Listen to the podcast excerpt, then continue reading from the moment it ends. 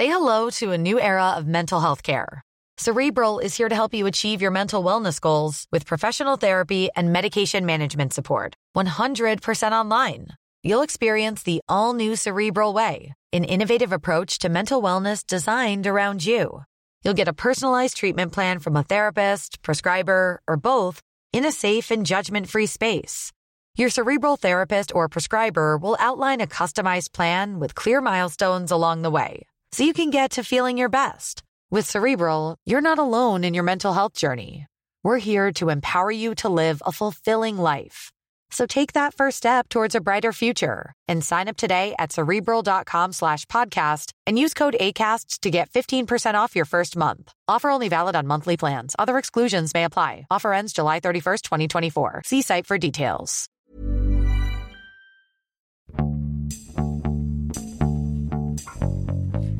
欢迎收听《艺术有毒》，我是 Sammy。这是一次迈阿密艺术展的特别节目。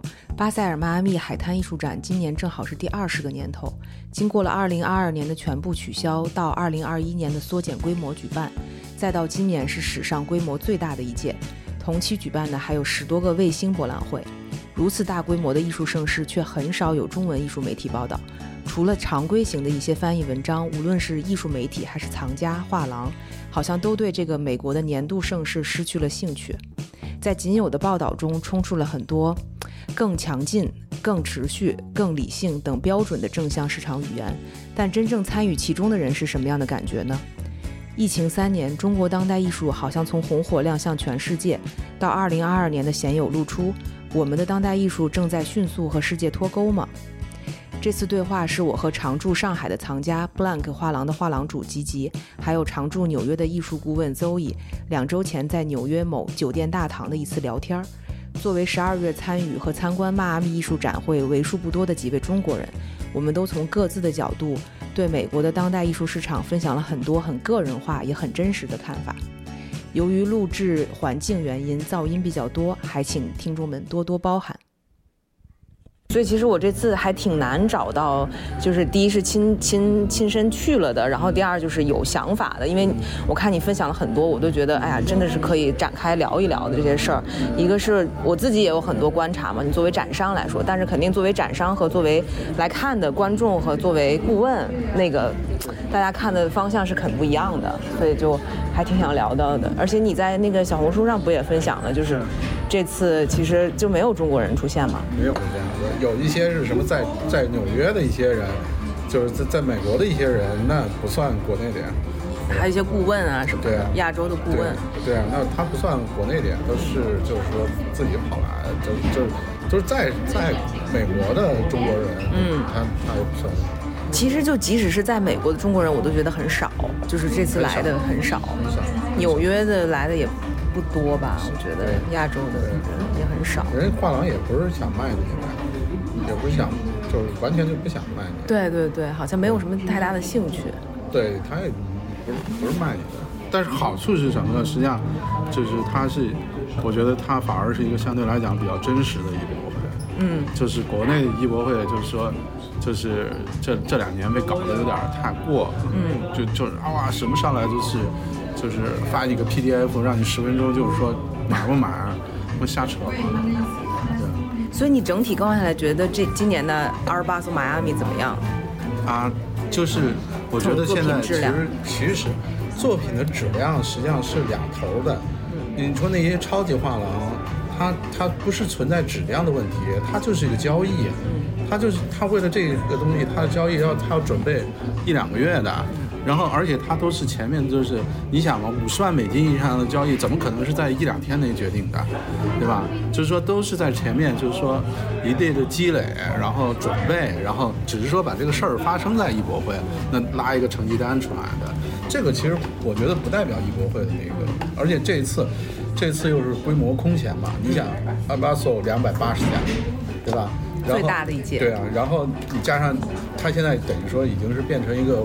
呃，艺博会集群了嘛？嗯，有这么多博博览会了，还有很多小的呢，对，都没去的，十几个小的博览会，我都没想到。对啊，那就有上千家画廊在这里边交易，还有就是说那种独立艺术家自己就跑来设个摊儿的那种都有，啊，所以说这个里边就是说它这个生态，我觉得是现在是最优质的，这是毋庸置疑的。但是呢，确确实实就是这个疫情啊，对这个整个这个艺术艺术界啊，还是有很大的冲击的。因为今年其实我我看到的就是我我是挺惊讶的，就是我问的一些画廊，嗯，那我想要的这个作品，它是有的，而且是立刻可以卖给你的。这个卖给你是什么？就是说，是是在一个什么呢？就是说，五万到十万美金这个价位区间的。那这批艺术家实际上是现在等于说市场的这个风向标嘛，是最火的艺术家。这个在如果说这个是换到就是说香港，或者是换到那个呃国内，或者是你你不可能拿到这个艺术家的。那这里面就有一个问号，就是呃那是怎么回事呢？对吧？那那我觉得就是说，那。那这个挺挺挺挺有意思的一件事情，就是你为什么在亚洲的时候你买不到，到这儿的时候你都买不到，但是确实有，就是那个画廊明确告诉我，就是他们不希望卖给亚洲藏家。啊，明说啊？对对对，啊，因为为什么呢？因为他说了，这个艺术家，因为艺术家我名字不能说，因为说了的话就是对画廊对艺术家也都不好嘛。这个艺术家是。这两年拍卖就是在亚洲拍卖，就是一飞冲天的，是吧？那画廊就说，那这个现在是因为就是前面卖给亚洲艺术家，呃，亚洲藏家太多了，太多了，所以他们现在就是有画，有画啊，十十万美金，啊，十万美金现在来讲，对于一级市场它还是不高的，因为它那个拍卖已经三四百万甚至上千万了嘛，那。它可以卖，但是你就是不是亚洲的，是吧？所以说我那个我还说，哎，那我找一个什么我英国的朋友，对，帮我买，帮忙买一下都可以。对，而且所以你看，像《Our Newspaper》啊，或者是《纽约时报》啊，他们报道的那些就是销售很强劲啊，这些这些新闻，你是信的吗？还是你还是保持怀疑？没有。销售一定是强劲的，为为什么？就是说，它实际上是依托这个纽约的。嗯，纽约，你看我这一次来嘛，我夏天来，包括这次来嘛，就是跟五年前跟就是纽约已经完全不同。我说完全不同是什么？就现在纽约其实这个城市，它就两件事儿，一个就是艺术，一个就是金融，就是而且这两个是互为交换的，就是艺术金融化、金融艺术化都都是互为交换的。这个这是在以前都，呃，不是这样子的，就是以前还是挺自由的，挺那个的。但是现在就是说，就是这个艺术这个东西已经发展到一种很极致的状态了。你现在很难避免，就是说，比方说这个艺术家到了五十万美金以上，他不被金融化，对，就就就就是这个情况啊。所以说，那他艺博会是一个显性的一个，就是显，就是像一个显，就是那个相纸一样。要显影的嘛，它显影的话，它就是一定要，就是把这个东西，就超级画廊也要把它推到一个极致嘛。嗯。那就是，就是啊，那为什么？而且都是拿一些就是那种大家很容易懂的作品，对吧？那个安迪沃霍尔，呃，佩斯，安迪沃霍尔那张花儿给卖了嘛？卖了好像是三百万美金。那你这个东西，要一看安迪沃霍尔，对吧？然后一张花儿，所有人都懂，然后又卖三百万美金，那你这不就就是一个？爆炸的一个一个一个一个新闻嘛，就是它就就是这样子呀，对吧？所以你会觉得这个它卖的好跟价位有关系吗？就整个巴塞迈阿密这一次，我觉得跟价位没有什么关系，因为现在来讲就是就是今年就是所有的艺术家普遍在价格上涨。这就是为什么说我说那个五万到十万的，反而就是你们买到了，因为这批人之前他是很火的，很火了以后呢，他们今年一年都在往上调价格。就比方说原来他可能卖差不多就是三万到五万美金的，现在他就给你涨到十万美金了。他涨了十万美金的时候，他他也会有价格瓶颈的。对。那价格瓶颈就是说，那你就相对来讲不是说你。就是像之前那么不容易拿到了，真就是就是这样。而且还有一个就是说，就是很多那种艺术家，就是那天我还跟就是国内的一个朋友在争论嘛，就是说，就是说，因为这两年就是很多艺术家那种就是视觉的潮流化嘛，那就是就就就那可能你就是他是在这个市场上，就是说突然之间给拉高的嘛。那现在其实就是，我觉得就有这种回潮的这种这种这种痕迹，就是这些人被架在那个价位上面，就是那下面可能没有那么多人买，嗯，对吧？但是呢，说老实话呢，就是说还有就是说，这这是在迈阿密，嗯，虽然就是说现在好像就是全球都是互通的，对吧？但是但是我我是阴谋论啊，就是。我觉得就是说，媒体也好，都是共谋的，就是他就是拉开了一个屏障，让你国内的人其实是不清楚里面的，嗯，对吧？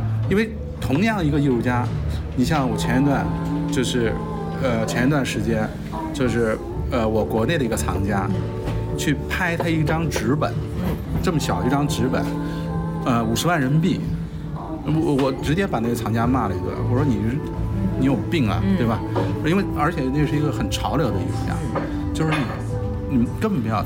那他给我讲的是什么？他说，呃，那个，哎呀，现在这个就是一级市场，这个纸就是纸本的都拿不到，就是我只能跑二级市场去拍，你知道吧？当然他被我劝住了，嗯，啊，哎，我我记错了，三十万人民币，你知道吗？那也很离谱了，你知道，然后被我劝住了，你知道吧？但是实际上，就这一次博览会上可以买到啊。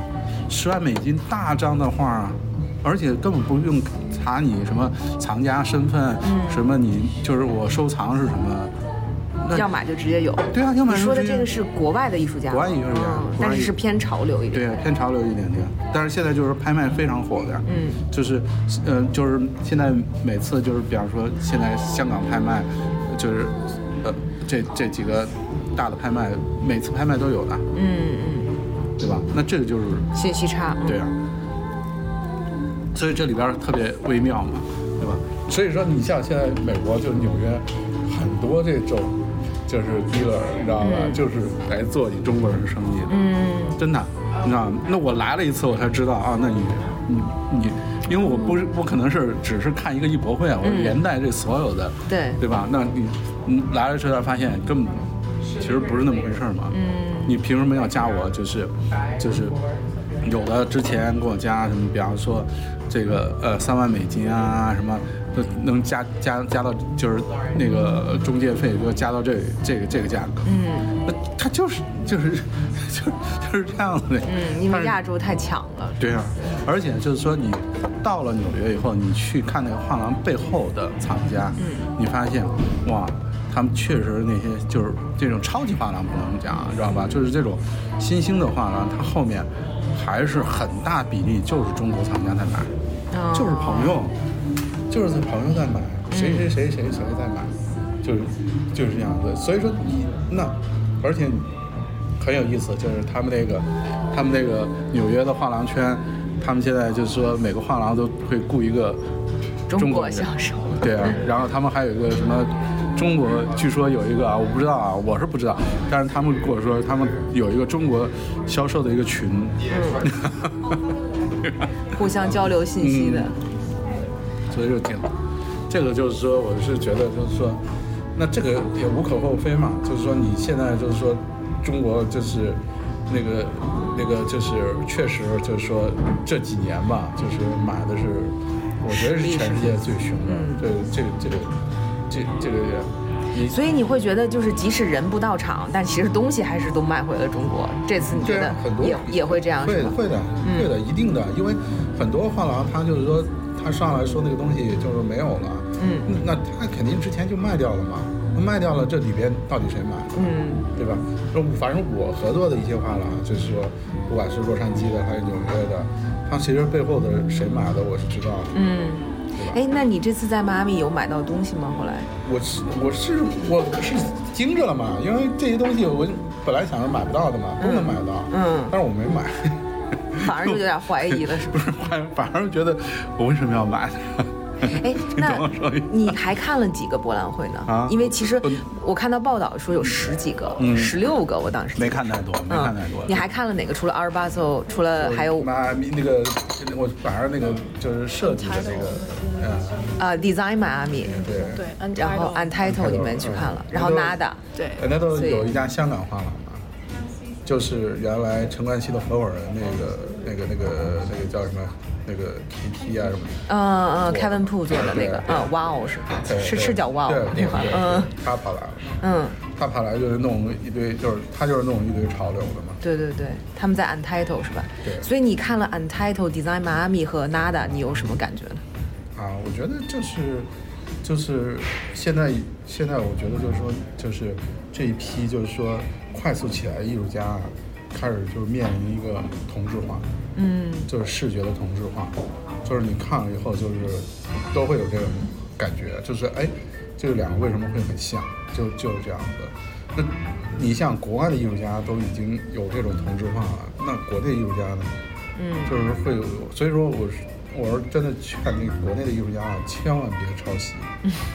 你你一旦抄袭，你你你可能现在是就是。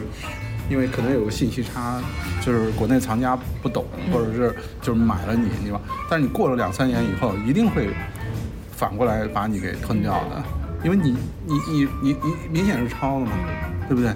就是你你觉得你不是抄的，或者是你觉得你是那个，但是这个是你没办法去，就是就是去去去去去反馈的，对吧？你就像国内有这个，因为都是朋友，我也不能说人名嘛。就是你像国内一个有一个做雕塑的，做一个雕塑的，他原来是那种风格，他突然换了一种风格，换了一种风格，这个风格非常像，就是国外的一个艺术家，你知道吧？那你你再解释，就是他那时候跟暴动讲说他不是这样想的，那但是你没用啊，你出来的形象是那样子的，你的那个做法是那样子的。那你就会造成别人觉得哦，你就是那个，你知道吗？那你在国内你还可以解释解释，你拿了你如果这个东西你拿了国外的话，博览会尤其是嗯，一下就露露露馅了。那他可能，我觉得可能艺术家也确实不是，不一定是对吧？他可能有自己的那个想法，但是你出来的形式是真的太像了，那你你是没办法解释的。嗯，你如果一旦出来的话，那你。一个是你艺术家会限制，你就限制在国内，嗯，是吧？那你要想想出来的话，那你马上就会被被那个，而且就是会很不好，很就是会让人觉得那个很很很很很。所以说现在国内就是刚才讲，比方说那个呃蒋成啊，你知道，蒋成他确实独特，就是没有，所以他能够出，他他能够出来，这是这是一个，就是国内艺术家现在就是说一定要要求你是独一无二。你只有独一无二，你才能够就是，你不管是在国内还是在国外，是是是。而且我觉得就是潮流，其实对艺术家可能是一种伤害。嗯，因为你这一轮火了，你不可能说一直去用同一种语言去一直画。对。那你一旦是过气了，你就要找新的语言再去画。其实这件事情挺难的，就是如果你没有合作的人帮你，或者是，you know，就是 if you don't have any background。就是很难说继续一直走同行，嗯，因为你就是在做潮流的事情，对啊，所以这个也挺有意思的。我们之前有聊到，比如说藏家的缺席啊，就在当然这跟疫情有很大关系了，没那么旅行没那么方便嘛。那藏家的缺席，然后其实你你你你发社交媒体也说了，就是。画廊的缺席嘛，那这一次可能就只有天线在阿尔巴斯迈阿密，然后我们在 Nada 迈阿密，那其他基本上中国画廊就不出现了。那可能我们刚才说 Kevin Po 那个 Wow，香港的这个画廊就先暂时不算的话，那其实就是越来越少的中国画廊在迈阿密这样子的平台出现。那艺术家呢？你这次有看到中国艺术家有很多吗？刚才我们提到中国艺术家还是可以的，因为就是说。还是就是说，大概有十几位吧，都是有露出的。啊，你有你有对，都是有露出，呃，都是看看到的，然后都是露出的嘛。而且你像蒋成，他是在那个 RCA，他一个很小的一个个展，那但是也是是 OK 的，嗯，是 OK 的。包括就是白立方做了一个那个刘伟的个展，啊，在那个那个棕榈滩那那那边，他那个白立方新空间嘛。这个这个，我觉得露出还是可以的，但是呢，这个东西就是说，可能就会变成是什么呢？就是说，就是说，国的画廊也不也不也无所谓你是中国艺术家不中国艺术家了，他也不会把你看在成所谓中国艺术家了，那就是把这些艺术家给抽离出来了。但中国当代艺术可能跟世界就反而就越来越远了。我是觉得是会导致导致这种局面。你现在现在就是说这种。呃呃，就是在国外留学的中国艺术家非常好签，就是出来一个画廊就给签了，出来一个画廊就给签了。那这这些人是中国艺术家吗？对不对？这个就是一个问题，或者说不是说他是中国艺术家，不是他是中国当代艺术吗？这就是一这就是一个问题。那显然中国当代艺术这个问题就会被世界等于说给就给抛离去了，抛离走了嘛，抛离走了。而且你像最近，我想最近六年嘛，就是没有中国当代艺术的大型的群展在国际上那个那个那个啊。你你包括今年威尼斯那个中国馆都做的那个质量啊，都其实都都都都挺有问题的嘛。那这这个就是我觉得就是挺麻烦的一件事情，对啊。确实是，而且其实这一次迈阿密，当然也是因为这个人口基数的问题呢。佛罗里达嘛，呢就是拉丁美洲的人比较多嘛，所以大家都会报道啊，或者是艺术家展示也都是会偏拉美系的艺术家比较多，好像没有什么特别对，就对。然后也像你说的，就是没有再看国籍了，好像哈，大家不会看，不会看，说他是中国艺术家还是哪里的，反正就是国外画廊代理，那其实。哪里的都无所谓，欧洲的呀，哪哪都。相反，中国艺术家其实还是有一种限制的，真的是有一种限制的。现在他其实就是，你你你以前我跟一个画廊聊聊天嘛，他他就他他就他就说那个他们为什么不代理中国艺术家？他说就是因为中国艺术家的名字是拼音。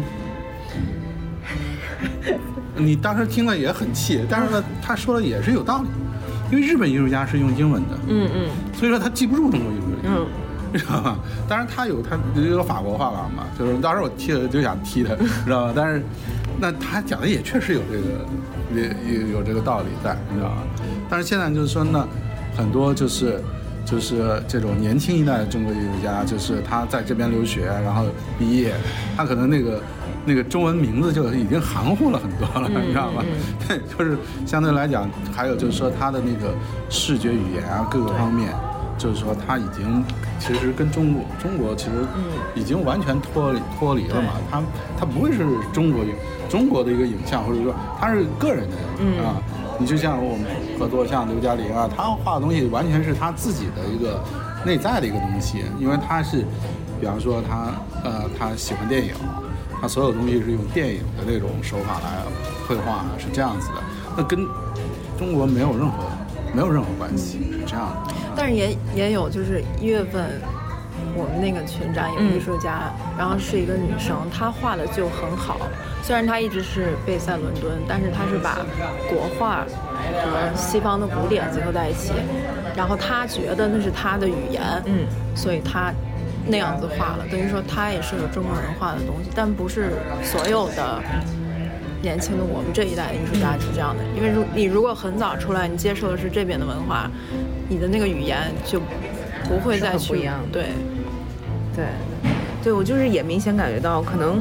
如果按年龄来说，就是九五后的艺术家，可能我现在接触，可能在伦敦啊，就是九五后艺术家真的不再看国籍了，就大家好像不太再说。然后也像你说，出来一个就签，出来一个就签，基本上没有太，就你最多从他的姓氏当中，哦，这是一个中国艺术家。但如果你看画面的话，你完全看不出来。对，因为我之前跟一个九五后的艺术家就是聊天，他已经不认为自己是就是哪国人了嘛。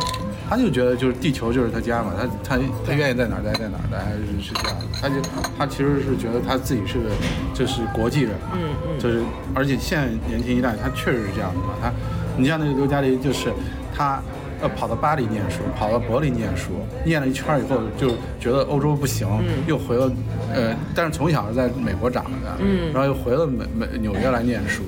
那你你说他到底是哪儿的，对吧？这就是就是其实挺难讲。所以我觉得这个可能是不是也对市场整个有很大的变化，也会改变整个市场的一个。现在就是现在就是非常明显的就是迭代，就是艺术圈就是说这个整个的这个迭代速度太快了，就是快到就是我觉得已经有点令人窒息了，就就就就就就这种情况。你觉得多快呢？一两年、三年？一年啊，一年一茬啊，一年一茬啊，因为他们现在，他们现在其实就是说。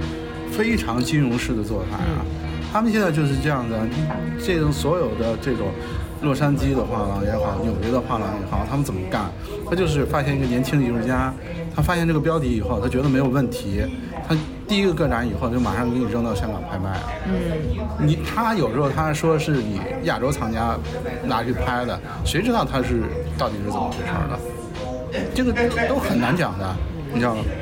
然后一到香港拍卖，他一拍拍到两百万港币啊，或者一百多万港币，那这个艺术家就算成了，嗯，啊，那还或者说就算毁了，以后怎么办？对对呀，但是他不管呀，反正你在五年之内，他是他是因为这个艺术家就是画廊的这种生态和机制是可以确保他五年是没有问题的，那五年他画廊就赚够了，就就就就就就就这个就这个情况呀，因为。你你他两百万啊港币，那这个艺术家就成了。那他还会碰到那种放新星的，放新星可能一下蹦到千万的，那一蹦到千万，那嗯，然后第二个人直接所有全部锁定不卖了，不卖就是干嘛？这第二个人就全部给机构了，给机构，然后跟机构谈好，就是说啊，那我开始美术馆的展览，那美术馆展览那时候这个价格实际上还不会很高的。也就是最多五万到七万美金，差不多这个价位。但是到第三个涨的时候，就直接要拉拉拉价格了，拉价格可能就要接近，就是差不多我看的是，就是三分之二的那个二级市场的价格，啊，就是，或者是什么呢？直接就等超级画廊接手接接手接手。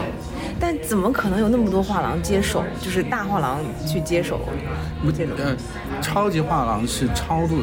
是高度敏感的，高度敏感的，他们是很快的会去抢这个东西的，因为你你怎么不知道有些超级画廊或者是一些大画廊，他们不是割韭菜啊，你以为他就是那什么的，他一样的，你像有些艺术家真的这不能讲，真的就是这样子啊，就是拉过去就做，你知道吗？你做了以后，你后面会是什么样子？你这个艺术家。如果说今天一个一个刚出道的一个艺术家，一年之内给顶到五万美金到七万美金，你觉得他后面会是什么样的问题呢？对吧？这个这个这个这个是，当然有的艺术家他不自知嘛，他不自知啊，他他觉得哇，觉得突然自己很牛逼的呀。就就就就是真的是这样，而且他还不知道自己的作品是有问题的，你知道因为当那个时候，就是说所有人都会觉得哦，都是在给你送溢美之词嘛，都是捧你嘛，这样。对，哎，所以那我现在有个问题，你刚才说的这个艺术家迭代啊，那两位就包就是吉吉和邹毅，你们的那个平常的观察艺术家是一个什么样子的年龄段，或者是你有什么你的侧重点是什么？因为吉吉你说他很多年，所以其实你是。有名的艺术家，最有名的艺术家和中生代的，现在就是年轻艺术家，你也很关注。那你有侧重点吗？还是说你怎么？现在现在你没有办法啊，就是你你从就是画廊经营角度来讲，现在也逼着你把这个关注点往九五后去了，这个是肯定的，这是肯定的，对吧？因为因为呃七零八零基本上就是都是已经是板上钉钉的嘛，对吧？而且你可操作的空间也没有了。对吧？其实我不反对，就是说这种一定的操作，你知道吧？因为今天来讲，就是说你一个艺术家，再说像以前那种什么，比方说什么酒酒巷 不怕巷子深，这个不存在的，对吧？一定是艺术家跟画廊之间就是很好的互动，然后很好的合作，来塑造这个艺术家。当然，就是这里边呢，就是说我当然不会做的一件事情是什么呢？就是说这个艺术家本身他不行。啊，但是你要给他做行，那这个就是问题，这个是问题。那至少我不会这样做啊。当然我可能不会，就是就是就是被像别人那样子，就是啊那种超级画廊，他要做你，你是你是就是某种角度他是势不可挡的嘛。就是他要做你的，你你你就是这样一个路径了，你就是你挡都挡不了。你得放他走。对啊，就就就是就是这样。但是我们还是因为有那个。有那个有那么一点情怀嘛，对吧？就是还是喜欢艺术本身嘛，对吧？所以说就是，但是呢，你说关注肯定是现在就是就是在九五后这个圈层了。嗯，连九零后都不是，嗯，就就就。那你说从收藏的角度来说呢？嗯，如果因为有些艺术家可能是别的画廊已经签了，你画廊也做不了，对。那你从收藏的角度，你会你也是还是只关注这一方面，或者你买东西也是现在只买年轻艺术家吗？对，最近其实买的都是年轻艺术家，就是因为因为我收藏是就是我收藏其实是两头，两头就是一头呢是那种就是就是呃非常贵的。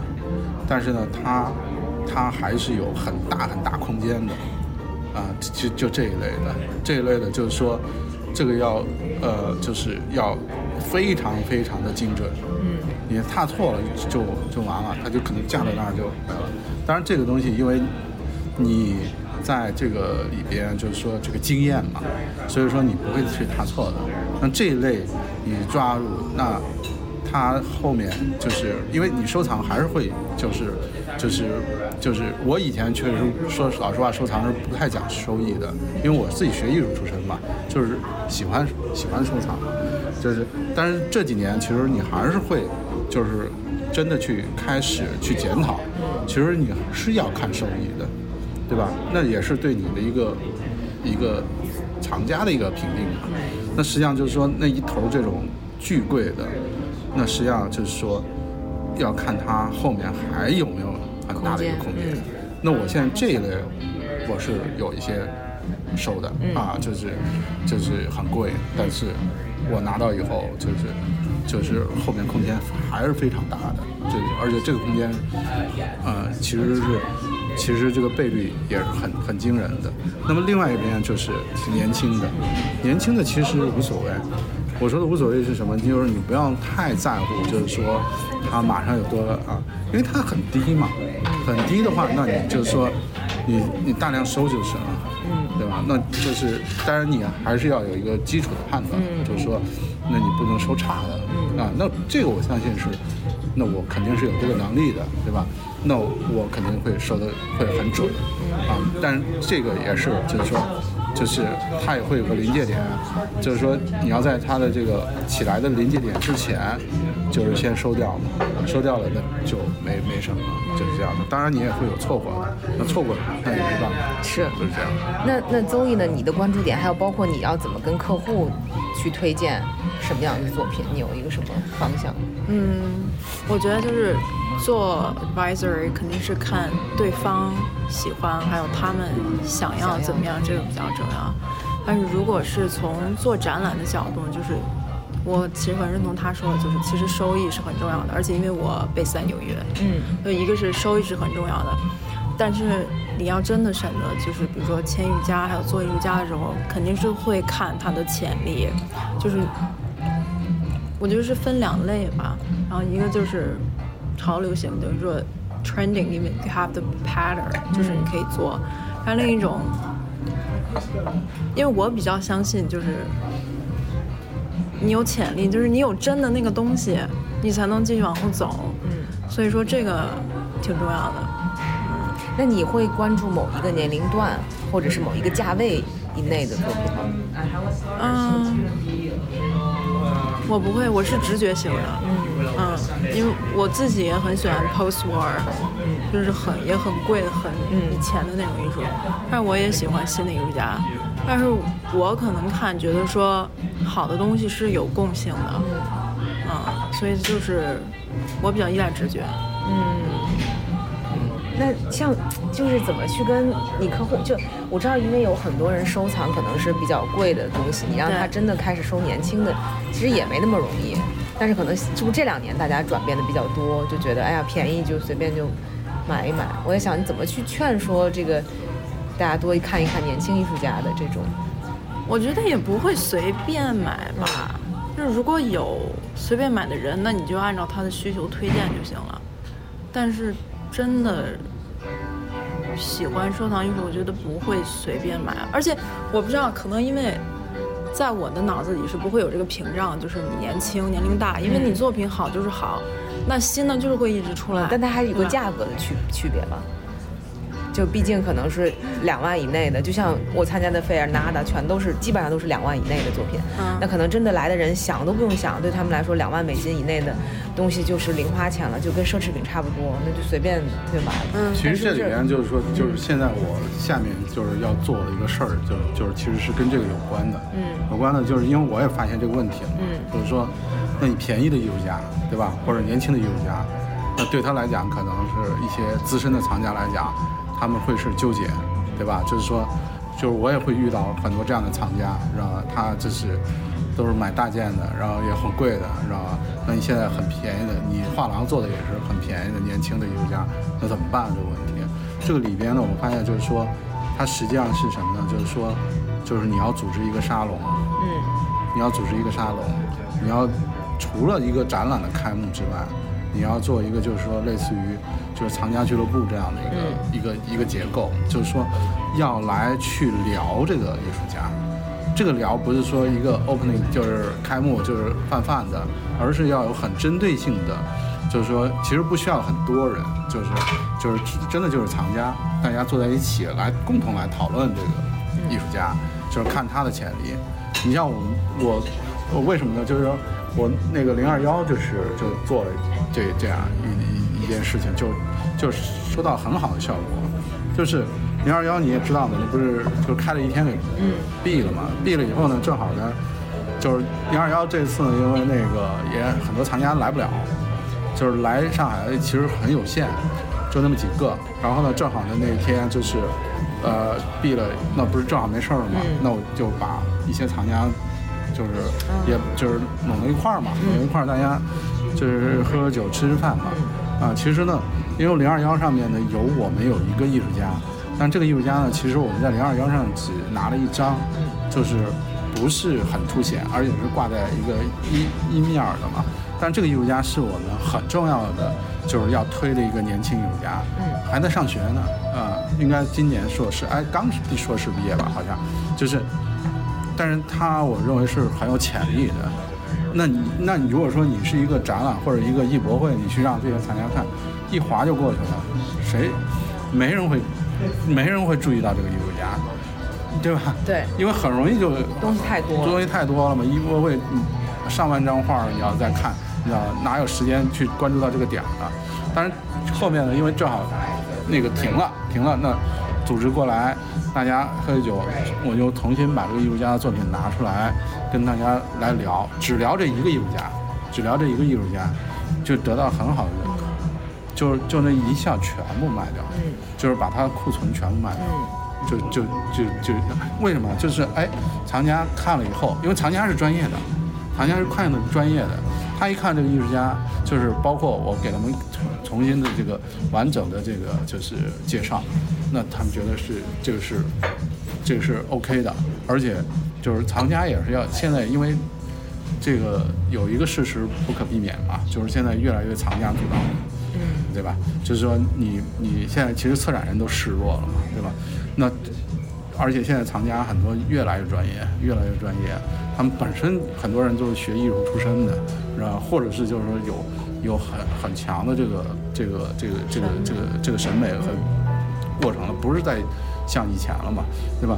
那他们一看，觉得这个是有操作的余地的，所以说倒过来，反而藏家告诉我说，啊，没问题，这个艺术家你，因为我还在，因为这个这个艺术家，说老实话，他也他还有另外两家画廊也在做，你知道吧？就是又很新很新，嗯新的就是说新的实际上就是说，就是我是最早跟他谈的，但是我没签他呢，嗯我没签他呢，你知道吧？我就是要要有这种就也会有这种纠结嘛，嗯对吧？对。但是就是说，那藏家现在反过来告诉你，那你来做吧，你做，我们都跟着你，嗯嗯。就是你你他任何作品出来，嗯。我们都买，啊，那我觉得现在是需要做这样的一个，就是一个环节吧，嗯。或者是这样子一个一个一个一个东西。所以这个东西呢，就是是我就是明年就是除了就是说把两个空间搞啊，对吧？就是要做的一个很重要的、很重要的一个一个一个一个工作，你知道吗？哎，那正好聊到这儿，来聊一下那个呃，这个是咱们之前在播客上没有聊过，就是你要在东京开一个画廊。对。嗯，怎么想的呢？那没有办法嘛，那是被逼。那你东京的画廊会有什么样的侧重点吗？可以这么说。是被逼的。那东京其实是这样子，就是东京呢，现在明年它是个机会。嗯一个呢是东京呢，它现在会有两个新的艺博会，嗯，这两个新的艺博会都挺好的，尤尤其是我刚刚就是来纽约之前，正好去参加它京都的这个艺博会，京都这个艺博会呢做的非常有意思，它是它的模式很有意思，它是一家本土的画廊和一个国外的画廊大家合作来做一个 booth。所以说很，而且呢，就是说是那种小而美的，啊，然后纽约的、国外的有多少家？啊，几十家吧，不大，啊不大，但是呢很精致，然后整个做的都非常好，就是一家日本画廊跟一家国外画廊大家合作，来来来做一个一个 booth 的一个作品，那个就很很很，所有的日本的重要的画廊啊都参加了，都参加了，关键是他这个。这个主办的这个女的叫什么？她原来自己是开画廊的，嗯，然后她把自己画廊关了以后来做这个的那个负责人嘛。她所以说他们做的，反而这个就是博览会做的挺先锋的，就是就是就是面貌一新那种。然后明年就是又有那个东京当代嘛，这一个也是全新的嘛。然后就是巴塞的一帮人现在在帮助日本在操作这个事情，是啊，所以说这是一个。再一个呢，就是说日本政府可能也觉得就是说。看到韩国的一个情况嘛，嗯，所以说明年他们可能要把艺术的这个税要降啊，所以所以说现在就是欧美的一些画廊也开始往日本去啊，因为现在日本也成本也比较低，嗯，关键是成本也比较低啊。然后还有就是说，日本有一个特别好的一个地方是什么呢？就是说，它有三千家美术馆，嗯，就是纽约我们有一个合作的画廊。它在东京就有画廊，它东京画廊很小很小，呃，也其实一年就是做三四个展览，但是他我了解的，他最重要的目的是就是跟这个美术馆的合作，就是把作品卖给美术馆，这个是很很可爱的。还有日本，它跟韩国很像，它都是家族和财团，它都是这样的一个收藏模式，所以说这个东西呢，就是如果说你能进入的话，就是说那。其实是是很稳健的一个一个一个一个一个一个一个一个一个。还有就是说，为什么是一个机会呢？就是说，因为日本的画廊整个画廊业它很保守，就很老，是很老，就是就是那些都做了二十年、三十年的那种画廊，你知道那现在呢，也他们也有疲态嘛，嗯，就是说，那也是你进入了一个就是好好的时间是这样子。还有一个原因是什么呢？就是说。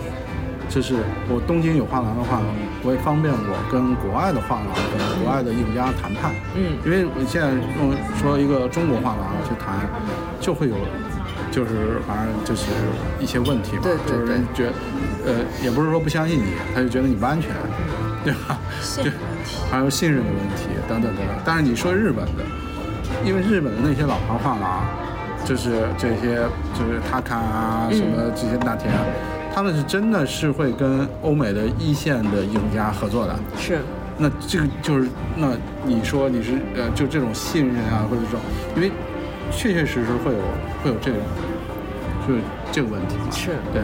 所以说呢，那呃，那我本来其实最早我是想在美国这边嘛，但是还有这成本太高。其实我想问这个问题，为什么？因为你全世界跑嘛，跑的很多，为什么选择东京不是纽约？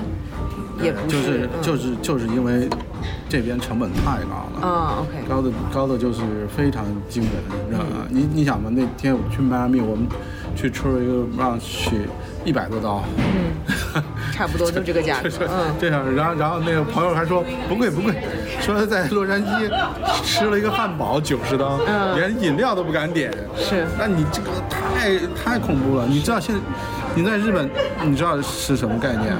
就是我去京都，我去京都住了一个就是艺术酒店，这艺术酒店是非常好的设计，混凝土的，然后这个里边都是，就是你像什么，呃，荒木经惟的作品，什么五木田，反正都是有名的艺术家的作品，真的是原作啊，你知道？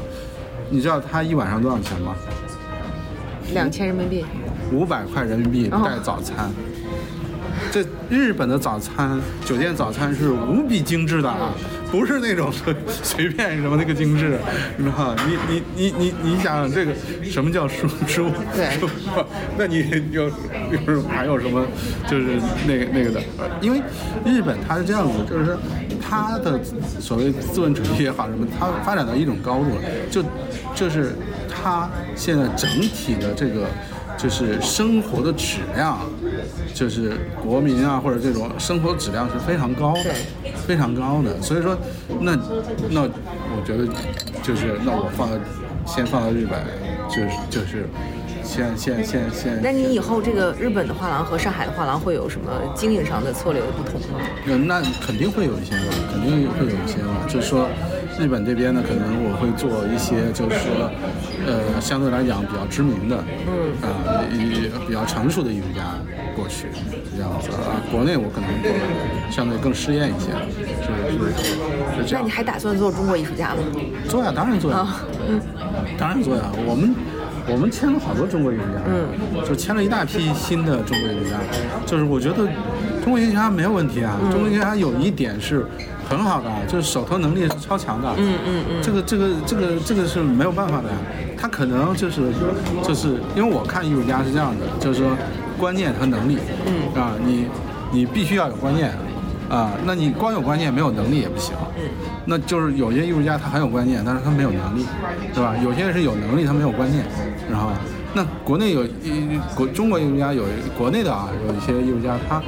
他的能力是 OK 的，嗯，就是他的这种绘画能力啊，各个方面是超强的。对，那你去跟他沟通嘛，就是你在观念上去跟他施加一些影响。嗯，这个东西有些艺术家就是说对自己实际上是没有规划的，就是真的是没有规划的，你知道吧？就画到哪儿算哪儿，你知道这是一个很大的问题。就是说，而且就是说，你知道国内它这个圈层化很严重，嗯，就是说。就是呃，艺术家聚堆儿嘛，就是天天在一起玩，玩有玩的好处，对吧？就是说，我们，在一起玩，就是形成一个团体也好，或者什么这种过。但是往往是因为这把艺术家就给盖在里面了。我们不缺好的艺术家，就是这个给盖在里面。我们我们现在就是说签了国内的艺术家，都是从那里边给捞出来的。嗯嗯嗯。然后就是。盖在里边的时候一点都不咸，是啊，你给它剥出来了以后，发现哎，哎，这个没有问题，就就就就是问题，你知道吗？而且它会还会互相影响，嗯，就是你互相影响，对你你画的有个性了，很独特了，旁边的跟你玩的人就会说你为什么这样画？啊，我们有啊，我们合作，你像我们合作那个郑天明，郑天明他意大利回来的，嗯，意大利回来，他原来的东西是还是欧洲的那种经典样式的东西。一直就还没找到自己，是吧？后来就是前年嘛，就是他突然之间就找到自己了。找到自己是什么？他就从自己生活出发了嘛。那他画一些东西，那就跟以前完全不一样。但是他画完以后，他很惶恐。为什么？因为旁边人会说你为什么这样画？啊。那其实他不知道。那我跟他讲，我说你这样画就对了，因为这是你，这是完全属于你自己的。你一个艺术家想找到自己的那个。多难啊，对吧？你你找到了，你还怕？对，他是这样子的。哎，所以你出来转一圈，你会觉得国外的艺术家比中国艺术家好吗？呃，好，还真的。嗯，是好，是好，是好。这个这个这个是，所以说呢，有时候就是说，有时候呢，就是前天我不是跟朋友在争论嘛，就是说，他说这个中国艺术家也全面倒退，国外艺术家也全面倒退。呃，我倒真不是这样觉得，我觉得。国外艺术家还是在还是在进步的，嗯嗯，还是在进步的，还是有很多就是你想不到的可能性的。这个这个这个是就是就是我不认为就是说这个距离在缩写啊，我觉得这个距离在拉大。开啊，有意思。好呀好呀，哎行，我觉得时间录的差不多了，我就暂时先在这里停了啊。